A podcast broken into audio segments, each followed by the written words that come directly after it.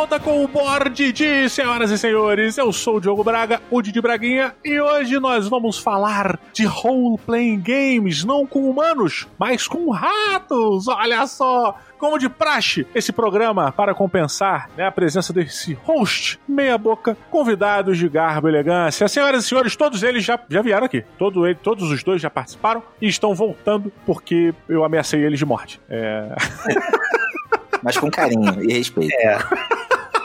Muito bem, senhoras e senhores, diretamente do Perdidos do Play, uma salva de palmas para Rafael Amon! Olá, muitíssimo obrigado pelo convite e eu venho aqui só para ver esse bom dia sendo gritado à comunidade. Olha lá, percebeu que eu mudei o tom? Eu, vi, eu, é, eu vi que tá um pouquinho mais esganiçado. Você acha que a corda vocal tá indo embora, né? Não, tá menos, tá menos, pô. Porra, tá menos, pô, tá maluco. Mó trabalho de, de vocal não. aqui para poder fazer mais grosso, o grave. Não, não me baixa esse tom não, cara. Eu quero a comunidade estridente.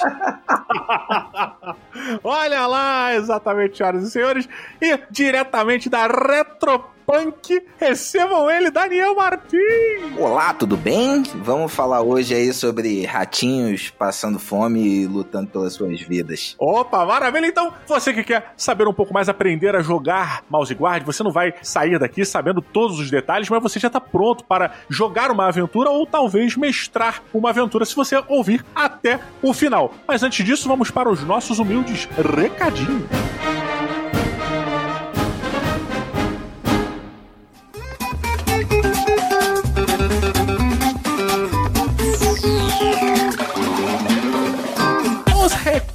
Recados, queridos amigos, avisos que anda acontecendo aqui na comunidade. Para você que não sabe, eu faço live todos os dias lá na twitch.tv barra Didi Braguinha. Essa semana, se você tá ouvindo na data de lançamento, que é a data do dia 14 do 1, eu, o Gobi, Dani Certeira e o Dandan, todos membros das nossas comunidades maravilhosas do Board eu comecei a jogar uma partida de Nemesis, que é um board game bem bacana, é um board game futurista, é um board game sci-fi, e os seus, as suas amigas e amigos fazem parte da tripulação de uma nave e o seu objetivo é tentar sobreviver a uma invasão alienígena nessa nave. Ele é muito difícil, difícil não de você aprender ou de jogar, mas difícil de você sobreviver, tá? Nesse jogo eu sou uma pilota e tô tentando chegar com a porra da nave à Terra. Só que ele é um jogo semi-cooperativo, então ninguém sabe o meu real objetivo. A nave precisa chegar à Terra, ponto. Então é muito legal porque ele tem essa, essa questão que você fica sempre na dúvida se tem um traidor. Tem esse cheirinho de alien oitavo passageiro, porque você não sabe se a pessoa tá infectada, tem a questão do Android, cada um tem um objetivo diferenciado, tá? Então é muito interessante. Acompanhem lá, a gente vai continuar essa partida, ela tá na metade agora, vão ter novas lives jogando ela, então aproveita e não deixe de acompanhar www.tudtv barra Temos também aqui o Instagram do BoardD, que é o arroba underline. Entra lá, todo episódio que sai, eu boto a capa do episódio lá e deixo os comentários para caso vocês queiram perguntar alguma coisa, caso vocês tenham um comentário sobre o que foi dito no programa. Então a melhor maneira de você se comunicar comigo e com a galera sobre um determinado episódio do Board é através do Instagram, botando lá seu comentário e etc. Então, arroba underline, entre aí. Agora, avisos mais abertos aqui, principalmente desse episódio, que a gente teve a participação do Rafael Amon, do Perdidos no Play, e do Daniel Martins, que é um dos sócios da Retropunk, tá? Primeiro é o 321 RPG, que é uma, um projeto muito bacana de suporte e de auxílio para as pessoas que estão querendo jogar RPG e não sabem como, tem dificuldade e tal. Então, entre na comunidade do Discord da galera do Perdidos no Play, o link tá na postagem, para você saber mais como funciona, porque é muito bacana. É uma maneira que a galera do Perdidos no Play tá ajudando aí a comunidade, o pessoal que tá, fica meio na dúvida, não sabe se tá fazendo certo, a mestrar de maneira legal, a ensinar como mestrar. Não é questão de só aprender regra de sistema, tá? Mas é como manter uma aventura, o que, que é importante você pensar na hora que você tá mestrando, como tratar seus jogadores, diversas coisas, vários tópicos, às vezes muito específicos, muito interessantes, sobre é, como você guiar e como você manter partidas de RPG. O Rafael Almon você já conhece, tá sempre aqui, então não deixe de entrar lá no Discord do Perdido no Play e perguntar para eles, tirar suas dúvidas, eles vão guiar vocês para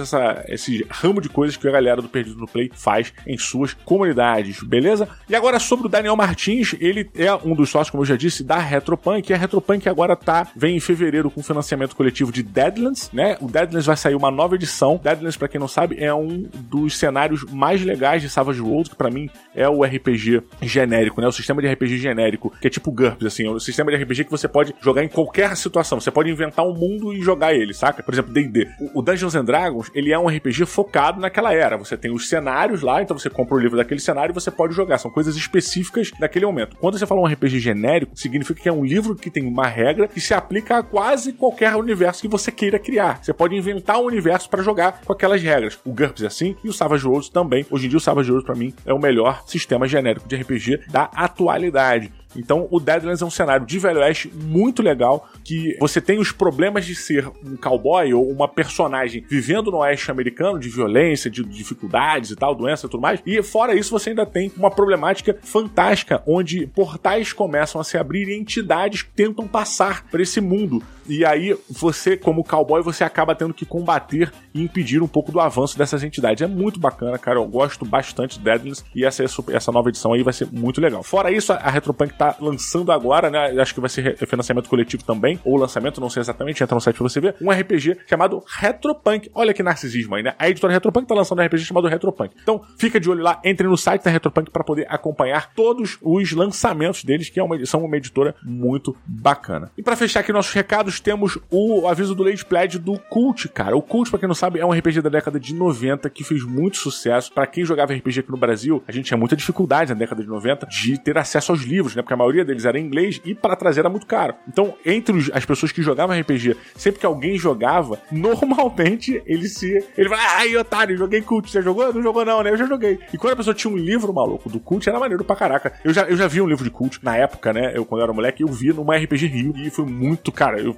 falando pra caralho assim. Eu nunca joguei, então, tipo, eu meio que entrei no hype da parada, mas eu só tô passando pra vocês esse hype que tinha na época. É, e foi muito interessante ver, porque tinha uma parada meio, oh, sabe, olha o livro secreto, cult, cara. E, porra, não teria nada de secreto. Só era. A gente só achava secreto porque era caríssimo de trazer e não tinha tradução em português. Então, além de você ter que ter dinheiro, você tinha que saber falar inglês também pra poder aprender as regras. E agora, a Biro Brasil ela trouxe o Cult, essa nova edição chamada Cult Divindade Perdida pro Brasil pra você ter acesso. Já rolou financiamento coletivo, já rolou, já tá, já vai ser impresso, pô, foi financiado. E agora eles estenderam mais um pouquinho para os retardatários, as pessoas que não ficaram sabendo, poderem chegar. Então, aproveite lá, o link também está na postagem, galera. Tá bom? Pessoal, então é isso. Vamos pro episódio, o episódio tá muito bacana. O Mouse Guard também é um sistema de RPG muito bacana, com revistas em quadrinhos maravilhosos, vocês vão ficar sabendo. Todos os links, eu vou tentar botar todos os links, por acaso eu esquecer de algum link, você me lembra lá no Instagram. Belezuras? Beijo pra você, vamos pros episódios. Valeu!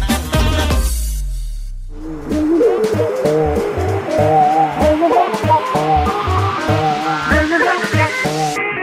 Inspirado em uma das melhores revistas em quadrinhos que eu já li na minha vida. Hoje nós vamos falar sobre o RPG dos Pequenos Guardiões. Pequenos Guardiões é o nome da série, né, de quadrinhos que saiu aqui, a série escrita pelo David Peterson, e o RPG é do Luke Crane e do David Peterson. Tô certo, o Daniel? Sim, senhor, senhor. Olha só, a série em quadrinhos basicamente retrata a vida de camundongos que vivem num mundo muito parecido com a idade, nossa idade média, né, nossa idade média de altas aventuras e tal, e eles vivem numa sociedade é, ratanesca, não sei se a gente pode botar assim.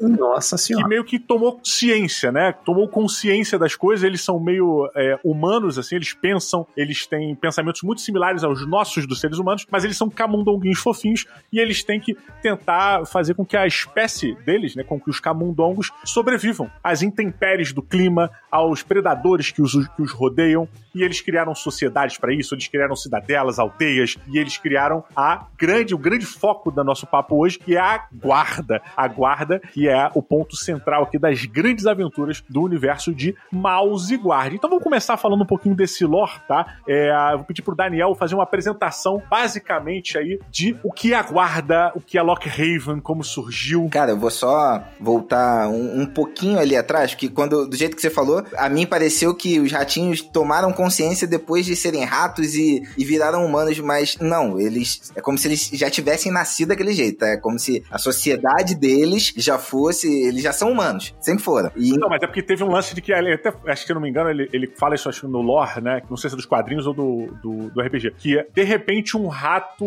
Eles começaram a entender que eles tinham consciência, eles eram uma sociedade, isso. eles tinham uma sapiência diferenciada e eles começaram a trabalhar em conjunto. Eles perceberam que existiam outros como eles, né? Isso, isso. Mas é que assim, no, no mundo do Mouse Guard, por exemplo, exemplo, não, não existem os humanos. Ou se existem, eles estão escondidos em algum nível bizarro aí que a gente até hoje não entendeu. Então, inclusive isso é, é estranho, né? Porque, em tese, a sociedade é só de animais, né? Você tem os ratos, que eles são os seres humanos, por assim dizer, né? Você tem as doninhas, os furões, que também têm consciência, embora sejam um pouco mais idiotas. E você não tem menção a humanos em lugar nenhum. Se você olhar é, todo o material que tem de Mouse Guard, não tem nenhuma menção a humanos. Porém, em alguns pontos você vê, tipo, um anzol, você vê alguns utensílios ah, humanos. E irado, aí fica aquela crer. parada, porra. Pode crer. Teve isso em algum momento? Não tem? É, que, que porra é essa, né? Não, isso é muito importante até pra gente poder esclarecer aqui, abrilhantar a, a imaginação de vocês, ouvintes que estão nos, nos, acompanhando aqui, porque os ratos, os camundongos, né, eles são guerreiros, né, eles são arqueiros, eles têm funções meio medievais, assim, que conduzem as suas missões, que fazem as paradas. É meio que nessa época medieval, assim. E o lance é, a espada espada desses, desses camundongos não é uma agulha. Ele não veste uma armadura que é um, sei lá, um, aquele dedinho, aquele anelar de quem costura, sabe? Não é uma coisa que ele reaproveitou. É uma espadinha mesmo, é. sabe? Ele, ele forjou uma espada, uma mini espada de duas mãos, por exemplo. É, e você falou aí, por exemplo, de Lockhaven. Lockhaven, que é, digamos que a cidade principal dos ratos, né? A sede da guarda, é onde fica guardado é, a maior parte dos mantimentos. Normalmente, muitas das aventuras de Mouse Guard vão sair ou passar por Lock Heaven em algum momento. E aqui vai um ponto que eu acho que já começa a ser interessante, porque uma outra coisa que você falou anteriormente é que os ratos eles estão ali para sobreviver. E basicamente, Mouse Guard é sobre isso, é sobre sobreviver. Uhum. E você não vai ter, via de regra, aventuras de assim, meu Deus, vamos explorar o mundo, vamos ver o que tem para lá e tal. Os ratos, normalmente eles querem sobreviver, porque o jogo, ele tem um nível de mortalidade muito alto. Os ratos, eles têm uma, uma fragilidade em relação ao mundo que tudo contra eles é extremamente hostil. Então as aventuras em Mouse Guard normalmente vão ser aventuras de ah, você tem que ir de Lockhaven a Porto Sumac para é, levar uma, uma, um caminhão de mantimentos e tem que garantir que chegue lá. E aí no caminho é que vão acontecendo as merdas, que mais tarde a gente fala disso, que são os recursos de, do sistema. Mas via de regra, o jogo vai girar em torno disso. E você que é um rato da guarda, né? A guarda, que é esse símbolo maior da proteção dos ratos, é uma estrutura hierarquizada que tem vários. Várias patentes, de certa maneira, né? Isso, de certa maneira não, é literalmente isso. Opa, tava sendo humilde aqui, tava sendo, é, tanto, que quando, tanto que quando você monta o, o grupo de personagens, você tem que escolher quem vai ser o patamacia, quem vai ser o, o, o ancião do grupo, então você tem ali é, as patentes bem definidas. Então, isso é o que vai dar o tom do que, que é o jogo. É um jogo heróico, né? Mouse Guard é um jogo onde você, os ratinhos, eles são massa velho, são do bem, eles querem o bem. Ele tem muito, muita pegada, tipo, daquela época meio pulp, né, do Príncipe Valente, é, é cara corajoso, destemido, blá blá blá, só que num universo, numa imersão completamente diferente, porque a guarda, no começo das aventuras em, em Mouse Guard, ela não era o que ela é no momento que você começa a jogar, porque a guarda, ela era uma, um grupo de ratos que se juntou numa, numa, de uma maneira que eles pudessem ajudar o máximo de ratos possível, eles foram percebendo a importância que esse grupo, que essa guarda tinha para a sobrevivência das aldeias próximas e tudo mais. Então, a cidade na qual a guarda ela era sediada, ela acabou deixando de ser é, uma cidade e se tornou a cidadela da guarda, é o local onde ali é, vive a guarda. A guarda é dona da cidade, que é o Lockhaven, Lockhaven, uhum. né? e ela se torna uma citadela. E dali de Lockhaven você tem o local de onde derivam as missões, de basicamente de onde está a matriarca, né? Que é a, a Gwendolyn. É a pessoa principal ali que passa as missões essa cabeça pensante por trás disso tudo. E a guarda, ela tem muito uma coisa é, heróica e clássica de ela prover ela protege, ela guarda, ela te cuida, ela te aquece. Ela é a guarda que abre, por exemplo, as estradas de uma cidade para outra, ou de um caminho, sabe? É a guarda que vai lá, pô, caiu uma árvore ou caíram galhos num caminho lá específico para tal vilarejo. É a guarda que vai lá para poder abrir essa, essa estrada novamente. Então, é muito bacana porque abre um, uma variável, uma vertente de histórias sobre traição, politicagem ali dentro, né? Isso é muito maneiro, cara. É, e até você falou da, da questão do, das principais atribuições, né? E talvez uma das mais, que é onde podem vir umas histórias bem loucas, é a borda de cheiro, né? Porque como tudo... Putz, é animal. É, é animal. como... É animal, literalmente, né? Como tudo... como tudo é muito hostil pros ratos, eles desenvolveram uma mistura, um, um líquido ali, que emana um odor, né? E eles colocam isso em volta de todo o território dos ratos, que é para manter os predadores fora. Então, você vai ter muita aventura que eles têm que ir lá renovar alguma parte da borda de cheiro, ou que deu merda em alguma borda, alguma parte da borda de cheiro e algum predador entrou, você tem que expulsar ele. Ah, bom, é muito maneiro porque no, no livro do Mouse Guard, você tem ali bem descrito os tipos de missões que a guarda faz. Uhum. É, é, isso é, é, é determinado lá. A guarda tem missão de escolta, a guarda tem missão de abrir novas vias, a guarda tem missão de proteção, tem missão de levar cartas, ela tem missão de. Sabe, tá tudo determinado. Essas são as missões. É, e o que eu ia até falar é que eu, uma das coisas que me atrai em Mouse Guard, se eu fosse partir do começo e alguém virasse pra mim e falar, cara, é, vamos jogar um RPG onde todo mundo é ratinho e a gente vai ter armadura, espada e tudo mais, eu falo, cara, pra que, que eu vou jogar com rato se eu posso jogar com.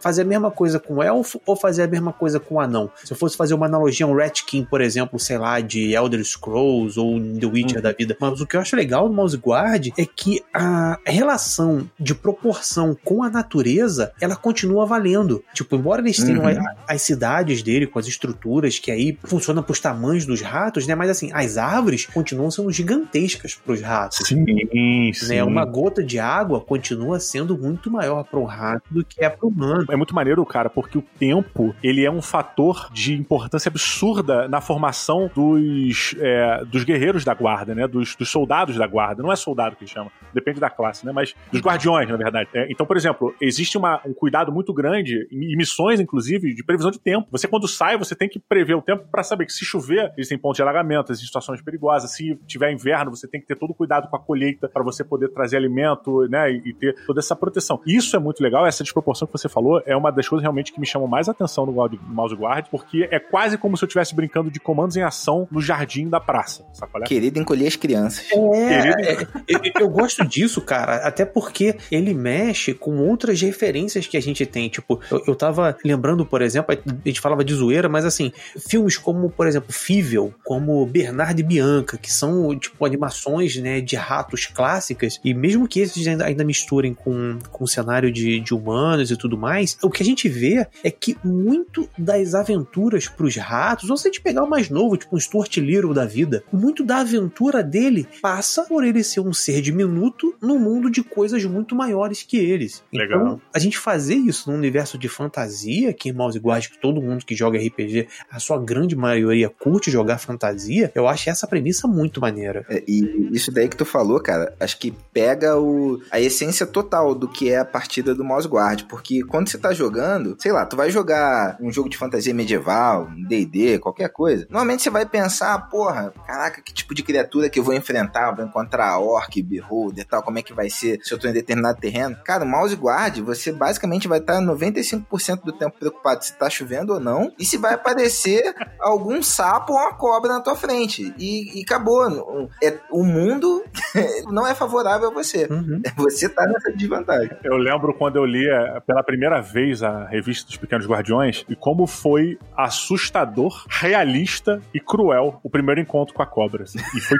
nossa, é, mas é, é impactante porque eu não esperava realmente. Primeiro de tudo, né? A arte do David Peterson no Mouse Guard é uma coisa deslumbrante. É, Você tem ali, ele consegue passar através de seres fofinhos, porque ele, ele pega camundongos, né? Não são ratos, ratos clássicos, são camundongos. Então eles são menores, eles são mais fofinhos. Gordinho. Ele, mais, é, mais gordinhos, assim. Então você tem todo um lado fofinho no qual você já se apega. Se eles só se mexerem. Aí ele acrescenta nesse cara fofinho uma coragem, uma bravura, um ser destemido, sabe? Você bota todas essas qualidades que os heróis clássicos têm naquela guarda, naqueles seres. Cara, e fica uma, uma doideira que eu imagino a primeira vez que ele pensou nisso. Quem comprou essa ideia, essa qual é? Porque eu compraria. Não, e, é- e é- você pode até levar para um lado meio paradoxal, né? Porque tanto o quadrinho quanto o jogo, né? Tem essa estética fofinha, mas o jogo é sobre decisões difíceis, é sobre você muito, muito. Passar por- Planejamento, né, cara? É, passar por perrengue, sofrer, abrir mão de coisas que você não quer abrir mão. o jogo é pesadinho. E ele escolheu um excelente sistema pra isso, né? Mesmo que seja uma- uma versão mais direta do Burning Wheel, cara, eu acho que casou muito bem com essa proposta. É, eles fizeram uma adaptação, né? E poucas vezes eu vi um sistema que ficou encaixado tão direitinho com a premissa da, da narrativa do jogo, sabe? o que, eu achei, o que eu achei interessante dessa história do Burning Wheel é que uh, o Burning Wheel não foi feito, né? Esse sistema do Mouse Guard é baseado nesse Burning Wheel. O Burning Wheel não teve nem perto do sucesso que o Mouse Guard teve, assim. Uhum. Eu não joguei o Burning Wheel, mas o que a galera fala é que encaixou tão bem pro Mouse Guard, tão bem que, cara. E foi uma escolha estranha, né? Porque o Burning Wheel em si, ele é um sistema meio controverso. Tem uma galera da comunidade indie que torce o nariz, que o sistema é complexo e tal, mas, cara, os malucos deram um tapa nele, especial, especificamente o Luke Crane, né? Pro Mouse Guard, que, pô, você pode considerar que, beleza, tem uma versão definitiva do, do Burning Wheel aqui. Ó, eu queria dar uma dica pra quem tá pensando em se aventurar aí pelo universo de Mouse Guard. Você, como já falamos, tem, tem uns quadrinhos, né? Que foi o ponto de origem. Primeiro existiram os quadrinhos, depois veio o RPG. Quase teve um filme. Cara, né? você já viu o demo? O link tá aí na, na postagem. Eles lançaram um demo para tentar vender é, esse provável filme do Mouse Guard. Assim, minha opinião, tá? Eu tenho uma crítica grande e de resto eu acho magnífico. A ambientação e o, e o cenário, o universo que eles criaram, criaram nesse filme é 100% Pequenos Guardiões. Agora, os ratos, caralho, que merda foi aquela? Sacolé? Não, eles erraram feio nos ratos, mas eu acho que eles já entenderam que eles erraram, porque eles antropomorfizaram demais o rato, saca? Eles puseram os caras meio humanoides, sabe? Eles são longos, eles são grandões, assim. Isso fica meio esquisito quando você já vem do universo de Mouse Guard, que é o bichinho, a bolinha de pelo, é o fofinho, né, né? Então, tirando a questão dos ratos em si, veja o trailer que tá na postagem, dá uma pausa no podcast, assiste o trailer lá no YouTube, pra depois você ver. É incrível, incrível. É só mudar os ratos que fica perfeito. Cara, se eles conseguiram consertar o Sonic depois Exato. de pronto, consegue.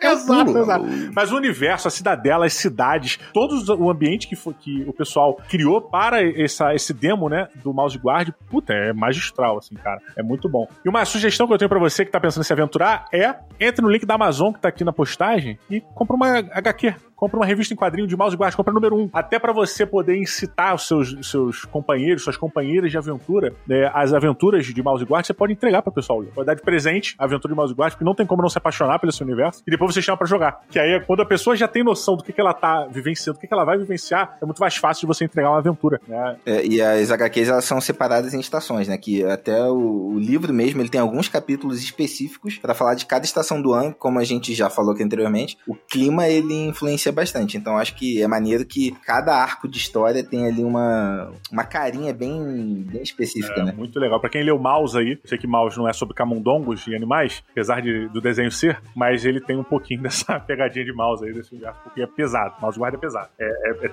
é, é triste e empolgante e corajoso. Mas vamos, vamos já pra partezinha aqui, essencial para quem quer começar a jogar, que é a base das regras, como funciona Mouse Guard, como se resolvem os conflitos, como é a formação do seu rato, do seu camundongo, o que, que ele tem de habilidade, o que, que se destaca, o que é mais importante de saber sobre o conjunto de regras de Mouse Guard. Cara, vamos lá. A criação de personagem em si é até legal fazer em conjunto, porque a cidade de onde você vem vai determinar perícias e conhecimentos que você tem, é como você reage a algumas situações, e normalmente isso é legal quando feito em grupo. Então você vai ter o teu ratinho, que ele vai ter lá a cor do pelo, a cor da capa, tal, essas coisas, e ele vai ser muito definido por três aspectos, que são a crença, o objetivo e o instinto. Então, em todo momento do jogo, todo início de sessão e tal, inclusive você pode revisitar algumas dessas questões, que é o que o teu personagem acredita, qual é o objetivo dele para aquela missão e qual é a reação é, natural do teu ratinho. Inclusive essa questão da reação, que é o instinto, isso é o, o próprio sistema já amarrando com a mecânica do jogo. Porque se você coloca lá que eu sempre tomo a frente numa situação de perigo, cara, se aparecer uma situação de perigo no jogo, você não precisa falar pro mestre, ah, eu vou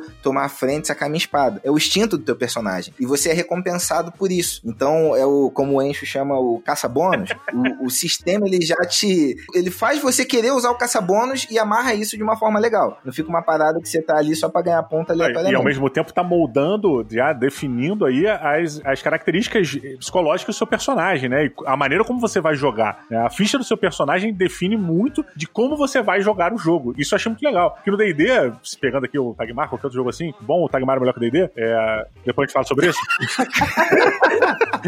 Mas, é, as pessoas não estão preparadas pra essa conversa ainda. É. Isso que a gente não entrou no GURP. Mas vou deixar quieto, irmão. Aí, aí sim.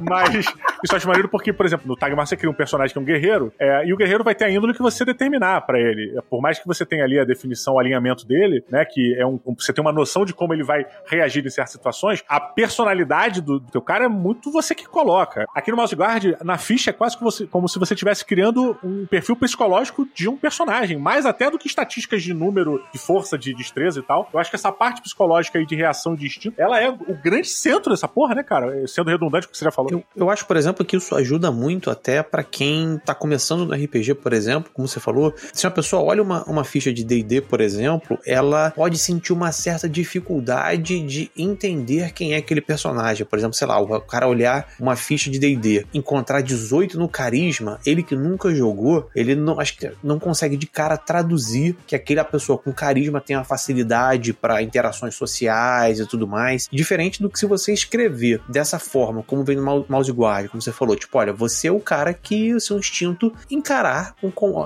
pular na frente sempre que tem um problema. Pessoa, isso já joga a pessoa pro roleplay, já, isso já impulsiona inclusive a história, né? É, é mais fácil você fazer uma pessoa que tá entrando no, no hobby agora e conhecendo um jogo, ela saber quando que ela vai pedir um spotlight ou, ou quando ela vai ter que tomar ação e, e tomar a frente e tudo mais. Acho que isso ajuda muito. É mais tipo claro, de... né? Pois é. Bem mais claro, bem Pô, mais concordo, claro. verdade, cara. É, é no instinto, o Daniel, que você tem aquela questão de uma linha tênue entre a humanidade do rato ou a, a, a animalidade? Não, esse, esse já vai nas habilidades, é a natureza. A nat cara, que aí, quanto maior a tua natureza, mais você age como um animal mesmo. Isso é um, é um elemento que eu achei muito maneiro também, porque você não deixou de ser um rato, né? E ser rato é tão importante para você quanto ser um humano. Se você se tornar muito humano e se afastar da sua natureza é, de rato, você acaba ficando mais exposto, porque muitas das coisas que faz você sobreviver é você se esconder, é você é, acumular uhum. alimento, não sei o quê, é, sabe? É, é, você ter os subterfúgios e as características de um roedor, de um rato. Então, é, cara, é um equilíbrio que vai mudando de acordo com as necessidades da missão e o cara, pô, eu acho isso muito legal, muito legal. É, e essa questão que o Ramon falou, eu diria que não é nem só pra, pra, pra quem tá começando a jogar RPG, porque, por exemplo, a gente tá jogando uma mesa de Mouse Guard lá no, na Twitch da editora. Na última sessão, a gente encontrou um urso. Pense você o que, que é pra um rato encontrar um urso, né? E a minha primeira reação, eu, Daniel, foi, mano, eu vou meter o pé, você tá maluco. E aí eu olhei na minha ficha e o meu, meu personagem, ele tem isso, de tomar a frente até que todos os companheiros estejam a salvo. Falei, porra, cara, não, não vou poder fugir não, eu vou ficar ali. Não, mas isso não quer dizer que você tem que enfrentar o urso, quer dizer que você tem que organizar a retirada, né? Isso, isso, isso. Eu fiquei ali meio que só distraindo, distraindo porra nenhuma, fiquei rezando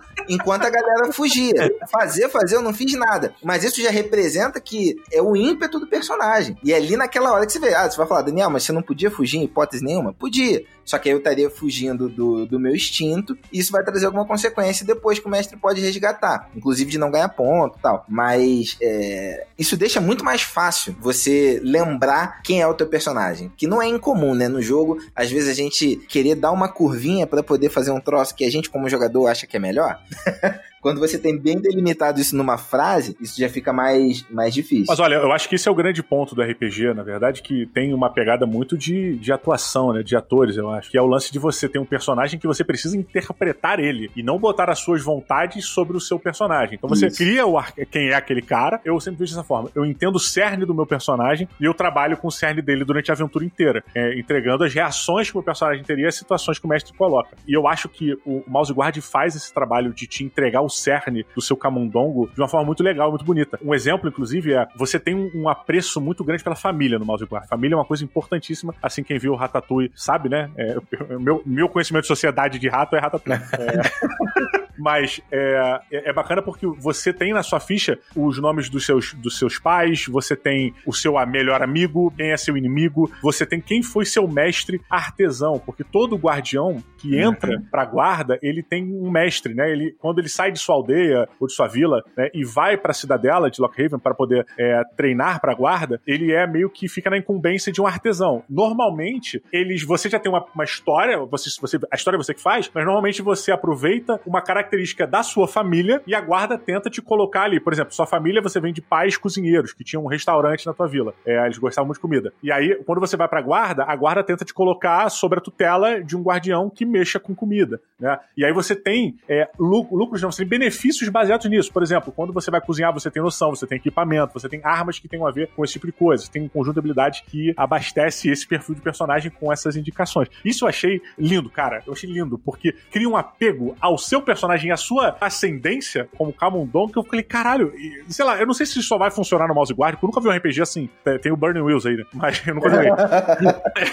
Mas eu gostei muito disso, cara, porque é, é quase como um dossiê de um personagem que tu vai atuar no teatro, tá ligado? É, e, e esse é o tipo de coisa que alguns jogos conseguem fazer, que é o sistema te forçar a fazer alguma coisa narrativa. Por exemplo, o Jasper, que é esse meu personagem, ele é mestre cervejeiro. A mãe dele é cervejeira. Então, por mais que eu esteja lá na, na guarda, esteja patrulhando, ele sempre tá atento para pegar insumo de algum lugar diferente da cidade dele para levar para a mãe dele para fazer uma receita nova de cerveja e ele poder levar essa cerveja para todos os lugares que ele passa e aumentar o renome da família e tal. Então isso fica vivo. Que irado, e acho isso muito legal, porque além de ter aquela missão, né, que tá todo mundo fazendo, não deixa teu personagem também ter os interesses pessoais dele e você não tem que utilizar, por exemplo, de uma side quest para poder é, saciar nesses né, desejos, os desejos do personagem. Cara, eu acho isso tão, tão maneiro no Mouse Guard. E eu, eu sou muito suspeito para falar de Mouse Guard, porque, como eu disse na abertura, é uma das minhas HQs favoritas. Mas uma coisa que eu acho legal dessa questão da ancestralidade, do apreço à família, é porque isso não é uma coisa só da sua ficha, não. Quando você volta para a região da sua família ou para a cidade da sua família, a sua família se torna recurso. Os seus uhum. pais se tornam recurso que você pode ativar. Porra, você não vai precisar dormir na, na hospedaria. Você vai dormir na casa dos seus pais. Os seus pais vão te fornecer provisões, vão te ajudar nos contatos, a resolver problemas. Você tem, como a questão que eu comentei, você tem na ficha amigos e inimigos. Os seus amigos, você pode acessar aos seus amigos quando você estiver nas proximidades deles, ou o mestre pode trazer, ou você mesmo, como jogador, pode trazer um, um recurso de amigo ali, uma situação que você precisa, e ao mesmo tempo o mestre pode trazer uma de inimigo também, e você também. Então eu acho muito legal porque essa criação familiar, que ajuda muito a construir o personagem, ela se desdobra para construir histórias e que você vai vivenciar no futuro. Então é, é, irado, cara. Eu fico imaginando uma, uma aventura, cara, onde eu tenha que ir pra aldeia e que tá sendo atacado e os meus pais estão lá, sabe qual é? E eu tenho que defender. E, e, porra, eu, eu, eu, sei lá, eu, tô, eu, sou, eu sou o Anakin da guarda, né? Porque eu me sinto escolhido da parada e tenho medo de matarem minha mãe é absurdo. Então... vai fazer uma aventura de, de ordem 66 pros ratinhos. e a gente tem que matar todo mundo, né? Olha aí, cara. Ver qual é o rato traidor. Fechando aqui o resumo do que é o personagem. Então ele vai ter essa crença objetivo instinto, né? Que é o que vai guiar o personagem e vai complementar com as habilidades, que é natureza, vontade, saúde e as perícias. É, quer dizer, os conhecimentos e as perícias. Porque feita a tua ficha, como é que vão ser as rolagens no mouse guard? Você vai rolar o D6, que é o dado de seis lados, né? aquele dado padrão que vem em tudo que é jogo, jogo da vida, hora e tal. E você tem um número alvo ali para você atingir, um, uma quantidade de sucesso que a gente chama. Porque vai lá, em todo o dado que você rolar, 1, 2 e 3 são falha, 4, 5, 6 a gente conta como sucesso. Então... Isso no dado de seis faces, né? Porque a gente tá falando do dado que é para todo mundo, né? Mas a gente tem os dados personalizados de mouse guard que são animais, são irados. É verdade, verdade. Que aí você tem três cobrinhas, duas espadas e o machado negro.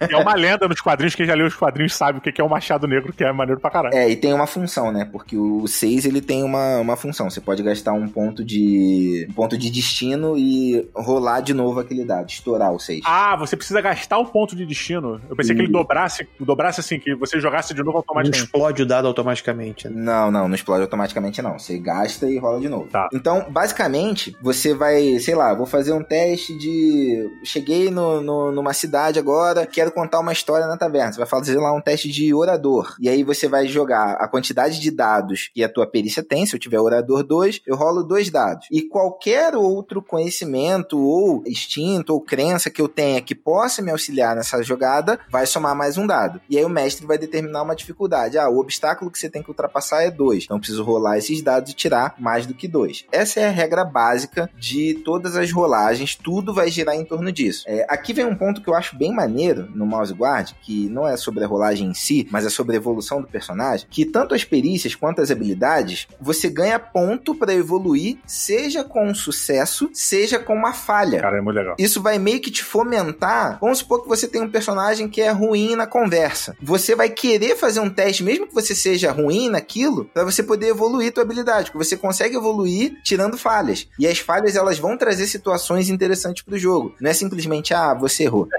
Crer.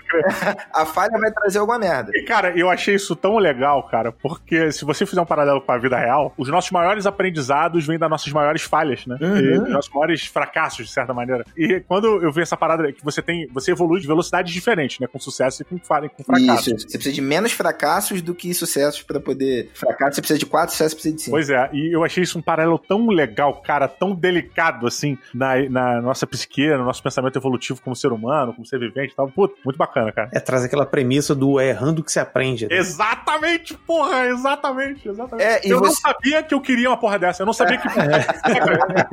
E, e olhando mecanicamente no jogo, isso você mata um problema sério também, que sei lá, se você pega uma situação, vamos pegar, vamos botar o D&D como exemplo, aí você pega lá uma situação em que vai ter um combate, você tem um personagem que não é bom no combate, via de regra você ia fazer o quê? Cara, vou deixar que combata só o guerreiro bárbaro lá, que vão passar o cerol, e eu fico na minha aqui. No mouse guard você vai fomentar com que aquele personagem entre em combate, pra ele aprender, pra ele se desenvolver, o jogador vai querer fazer isso pra poder evoluir o personagem dele, sabe? Ah, legal. Por exemplo, quando ele falha nessa habilidade e aí ele ganha experiência pra evoluir, ele ganha experiência pra evoluir nessa habilidade específica ou ele pode. Nessa habilidade, au- aumentar essa habilidade. Ah, isso é muito maneiro. Ah, então isso eu acho mais maneiro ainda. Cara, tu tá ligado que eu recentemente fui pro Rio, né? Fiz uma viagem de 15 horas e fui e voltei pro Rio de carro, buscar minha mamãe querida. E eh, levei meu filho mais velho, o Bruno, né? Cara, tanto na ida quanto na volta, a gente jogou uma aventura de mouse guard. É, Que irado. Sério, é- ele mestrou, ele mestrou pra mim uma aventura de mouse guard. Eu era um pequeno guardião chamado Mutsarelli.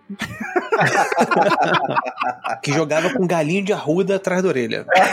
Manjericão, pô, manjericão. Manjericão. Manjericão, pô, exato. exato. E foi muito maneiro, cara. Foi muito maneiro essa questão. É muito maneiro, inclusive, quando eu fracassava. Lógico que a gente adaptou muita coisa porque eu tava dirigindo. Uhum. É, então a gente não tinha a ficha ali pra escrever, nem nessas coisas. Mas os fracassos davam guinadas interessantes pra minha evolução como personagem. Assim, foi bem, foi bem bacana, cara. É, e nesse sentido, cara, o, o mouse guard em si, ele facilita muito pra quem tá começando a jogar RPG ou quem não conhece o mouse guard ainda e quer jogar, ah, não li os quadrinhos e tô meio perdido em como eu ia fazer um jogo, justamente por esse aspecto. Porque você sai, vamos supor que você vai fazer, tá lá, você e a tua patrulha vão sair pra descobrir, vou usar o exemplo lá da borda de cheiro, fazer uma ronda em toda a borda de cheiro pra ver se tem algum ponto dela que tá comprometido. Beleza. Normalmente você vai fazer um teste de meteorologia, meteorologista, desculpa, Uhum. é, quando estiver saindo. Cara, se nesse teste você já falhar, e foi depende do nível de falha, cara, se tu falhar feio, o tempo pode fechar, vir uma tempestade fodida. Porque tu não tá nada preparado, né? Isso, e aquilo ali já vai ser um conflito, que a gente já vai falar dos conflitos, e essa é uma parte que pra mim é a parte que acho que pode demorar um pouco mais para as pessoas compreenderem, mas é uma das partes mais lindas do Mouse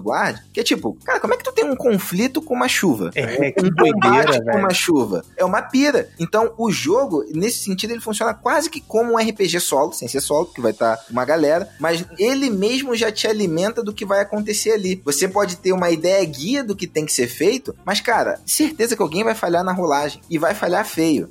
então, fica tranquilo que vai acontecer. O jogo vai te ajudar a colocar alguma coisa ali no caminho que você não vai precisar se estressar. Isso eu achei sensacional. Porra, cara, vamos, vamos já entrar nessa parte dos conflitos, cara, porque eu acho realmente importantíssimo a gente falar e tentar deixar claro esse detalhe, cara. Vamos lá. É, Mouse Guard. O conflito em Mouse Guard é bem diferente do conflito em outros jogos. Aqui você não tem pontos de vida. No máximo que você vai ter são condições. É irritado, cansado tal, que vão te dar bônus ou penalidade. E aí todo conflito, cada lado vai ter que definir qual é o objetivo daquele grupo no conflito. Então vamos pegar esse exemplo. Um lado é uma tempestade, o outro lado é a patrulha. Putz, qual é o objetivo da patrulha? Pode ser seguir viagem mesmo na tempestade, pode ser criar um abrigo, pode ser. Antes da gente entrar nessa questão do conflito, quando você entra no objetivo, né? O objetivo não necessariamente é aquela missão que te foi dada pela matriarca. A, a missão pode ser, você tem que, tem que escoltar. Inspecionar a borda de cheiro. Inspecionar a borda de cheiro. Você tem que inspecionar a borda de cheiro. Aí, mas explica um pouco melhor essa questão do objetivo. Então, o objetivo no conflito, ele é bem localizado. É exatamente o que você quer daquele conflito. Vamos pegar, nesse caso, o objetivo do, do da patrulha é inspecionar a borda de cheiro. Mas a gente, por uma intempérie do tempo, se deparou com uma tempestade. Meu objetivo aqui é sobreviver dessa tempestade para poder concluir meu objetivo maior, que é inspecionar. Como,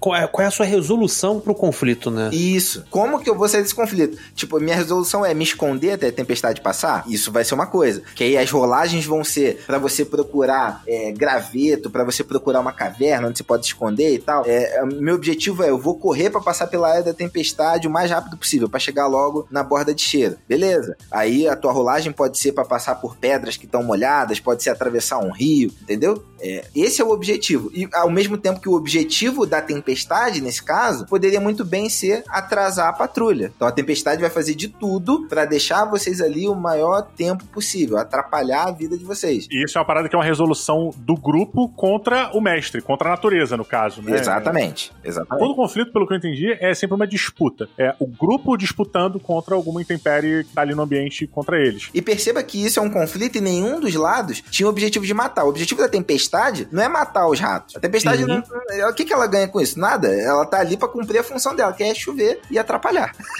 Mas o objetivo da tempestade pode ser alagar aquela parte. Pode é. ser alagar aquela parte. Perfeitamente. E aí os ratos vão ter que lidar com o que vier de ruim disso. Porque aí, beleza, uma vez que você determinou o, o teu objetivo no conflito, é, cada tipo de conflito você vai fazer uma rolagem de alguma, pode ser de saúde, de natureza e tal, que vai definir a tua determinação. Que é, vai funcionar, tô fazendo aspas aqui, vocês não estão vendo porque é podcast, vai funcionar como pontos de vida. Mas não são pontos de vida. É o quanto que você tá empenhado naquilo ali, uhum. digamos assim. É um embate moral, quase. Embate de, de vontade, de força de vontade, de certa maneira. Né? É, e por que que isso é muito importante? Antes da gente entrar no meandro de como se desenrola um conflito. Imagina que a patrulha teve 7 de determinação e o, a, a tempestade teve 6, tá? E no final, no final, no final desse conflito, a gente consegue zerar a determinação da tempestade. Porém, a determinação da patrulha, que era 7, acaba em 2. A gente vai para uma fase final de conflito que chama de concessão. Por quê? Você teve sucesso? Teve sucesso. Mas você teve um sucesso meio na merda ali, porque tu tava com 7 e ficou com 2. Então a tempestade ela vai poder escolher fazer alguma coisa com a patrulha. Que pode ser muito bem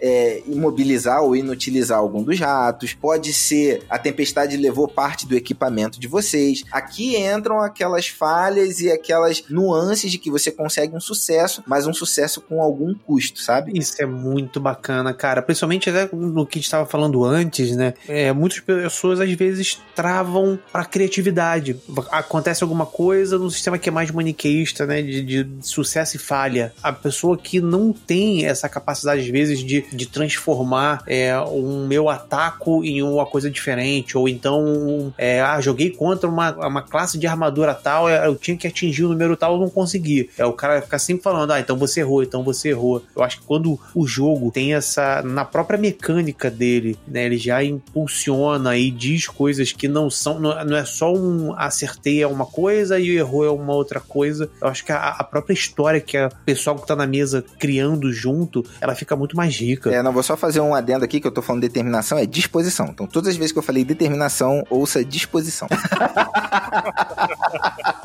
Justo. Então, isso é o conflito. E aí, como que se dá o desenrolo do conflito. O conflito em mouse guard vai ser uma parada meio Joaquim Pô. Por quê? Você tem quatro tipos de ações que você pode fazer: ataque, defesa, finta e manobra. Cara, rapidinho, eu, eu sou muito confuso com finta e manobra. Qual a diferença entre finta e manobra? Porque pra mim é quase a mesma em coisa. Em termos práticos, finta é quando você quer reduzir é, alguma parada de dados do teu adversário. E manobra é quando você quer fazer uma ação para você ganhar vantagem em uma rolagem futura. Então, um, se você, dependendo da tua rolagem de manobra, você pode ganhar um, dois dados a mais na tua próxima ação. A finta, imagina que o cara rolou lá quatro dados e você tira três sucessos, você reduz o acerto dele de 4 para 1, entendeu? Basicamente é isso. Ah, legal. Uhum, ok. E aí, é- a relação entre essas cartas vai ser meio que um Jokenpô. Então, a defesa contra ataque, o- a- o- os sucessos da defesa reduzem é, os dados do ataque. Finta É, na verdade você escolhe, né? Você escolhe as ações que você vai tomar nessas três ações por cada turno, não é isso? Isso, isso. É, Você escolhe velado, você escolhe o grupo, escolhe separado essa parada. E o mestre escolhe as da tempestade aqui no caso, né? E aí a gente revela essa parada.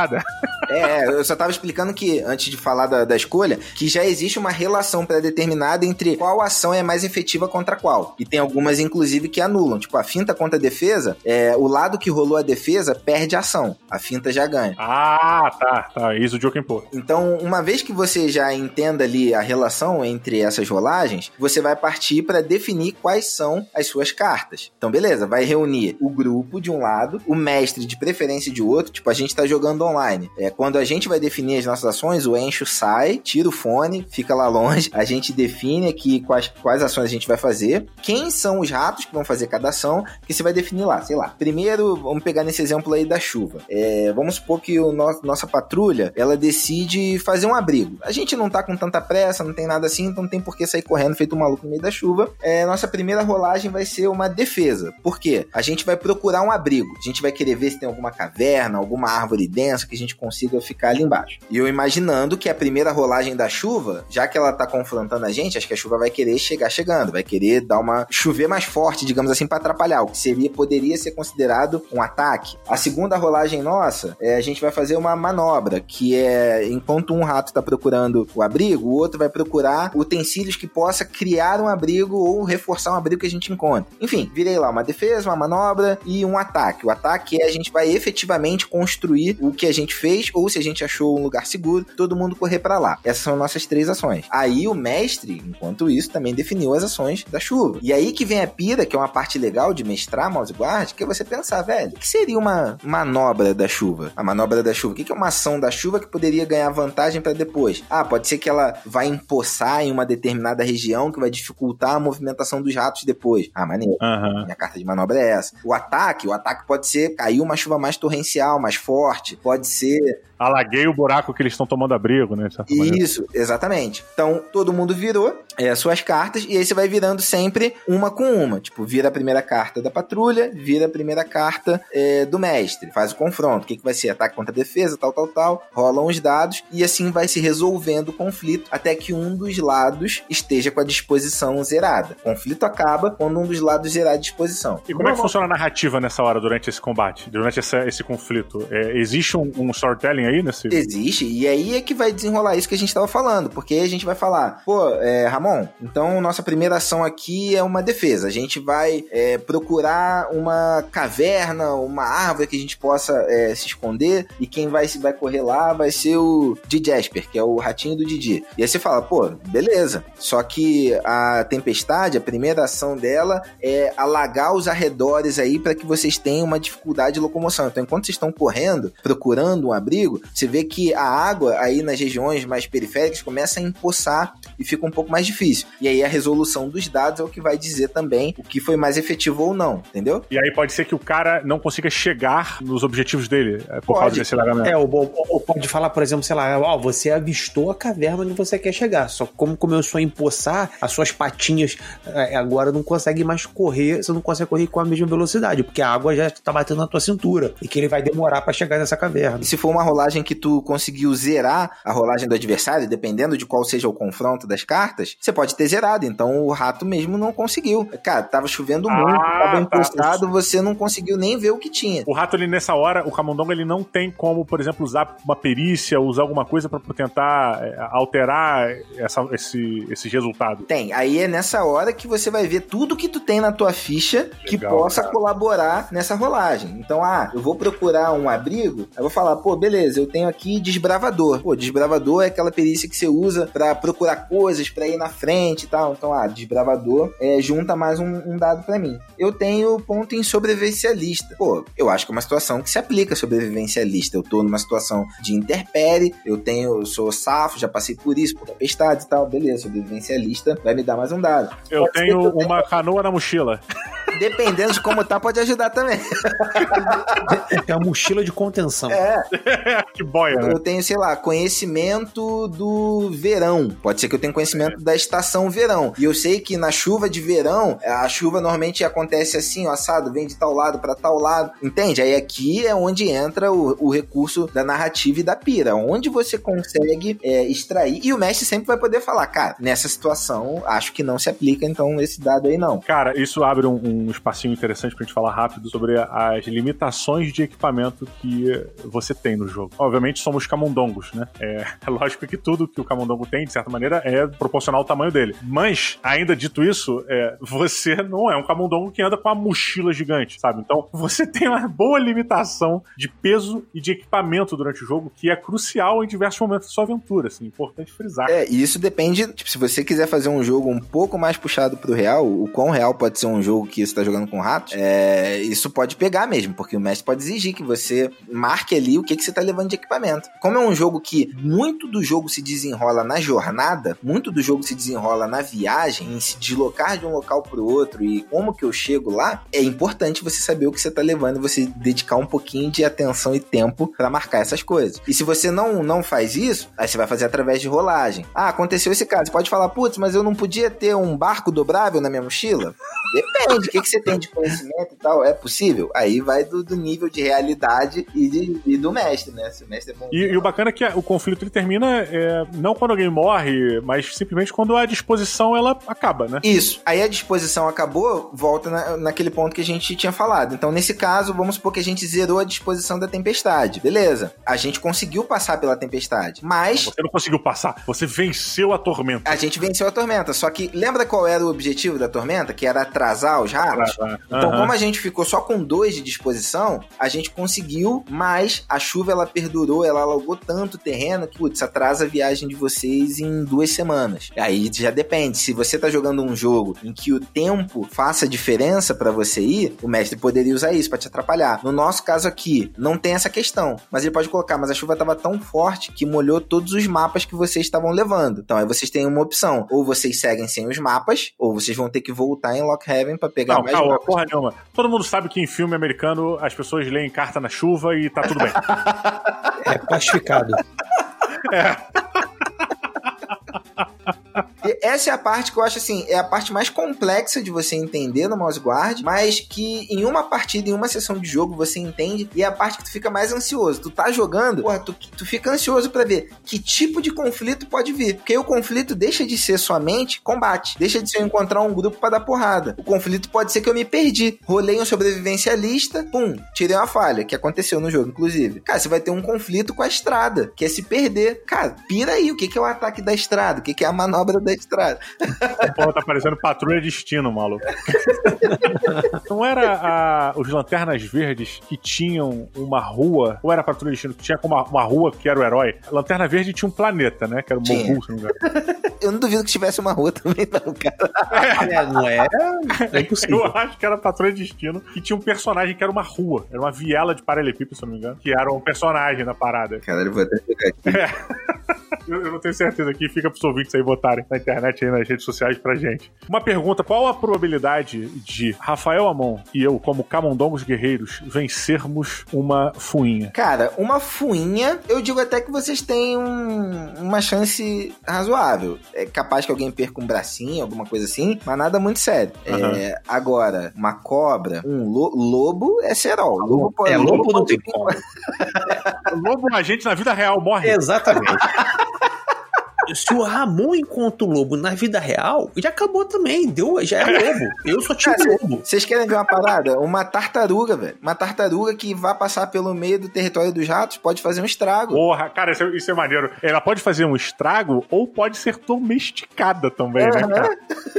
Isso é muito legal. Você pode é, cavalgar um pássaro, voar nas costas de um pássaro. É, tem até no trailer do, do filme tem uma cena de um camundongo voando. Camundongo não, aquela porra não é um camundongo, não sei que merda é aquela. Filho do inferno lá voando nas costas de um pássaro, muito bonito. Mas você pode é, pegar lagar, você pode pegar outras criaturas para tentar domesticar e elas servirem, né? A guarda as necessidades que você tem ali. É muito bacana isso. E isso eu já te faço uma pergunta aqui que eu fiquei muito na dúvida. Quando o meu camundongo precisa correr, ele corre nas quatro patas ou ele corre nas duas? Nas quatro, né? É bem mais bonitinho o ratinho correndo nas quatro patas. Mas Mas aí eu te pergunto, se eu tiver com a minha espada ou com o meu arco na mão, eu preciso guardá-lo? Ou... Aí vai da sua criatividade onde você vai guardar, velho.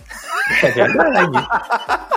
Porra, na aljava não for. Porra, sacanagem. Nada a ver, você pode pendurar no pescoço. Cinto, porra. Tu tem cinto, tu tem bainha, tu tem a porra toda, velho. O que eu achei maneiro de fazer, é, fica aí uma sugestão, não sei nem se pode, mas que eu comecei a fazer, é, dependendo do meu instinto, de, da minha natureza, se eu tô mais pro animalesco ou se eu tô mais pro humano, é, define como eu vou correr, como eu vou me, me comportar, sabe? Se eu tô mais pro animal, eu vou nas quatro patas. Isso é um traço do teu personagem maneiro. Isso, o jogo te dá abertura pra isso. Você pode falar isso, cara, eu, eu, tenho natureza tão baixa que eu corro em duas patas. Aham, uhum. porra, maneiro. Pô, bem legal. Maneiro. Pô, muito bom. Senhoras e senhores, esse foi um micro resumo, um resumo pocket das regras para vocês estarem aptos a jogar ou a mestrar um pouquinho de mouse guard. Obviamente que você precisa se ambientar de todas as outras regras, das perícias, de todos os outros detalhes, mas isso é uma, é uma introdução, é um vamos lá, para te ajudar nessa leitura, nesse conhecimento, nesse aprendizado de mouse guard. Querida ouvinte, querido ouvinte que ficou aqui até esse momento, muito obrigado por ter nos assistido, por ter nos escutado. Eu sou o Diogo Braga, de Braguinha, e te recebo semanalmente aqui. E te espero semana que vem. Um grande beijo, um grande abraço, fiquem bem, se cuidem, saúde, sucesso e até mais. Valeu!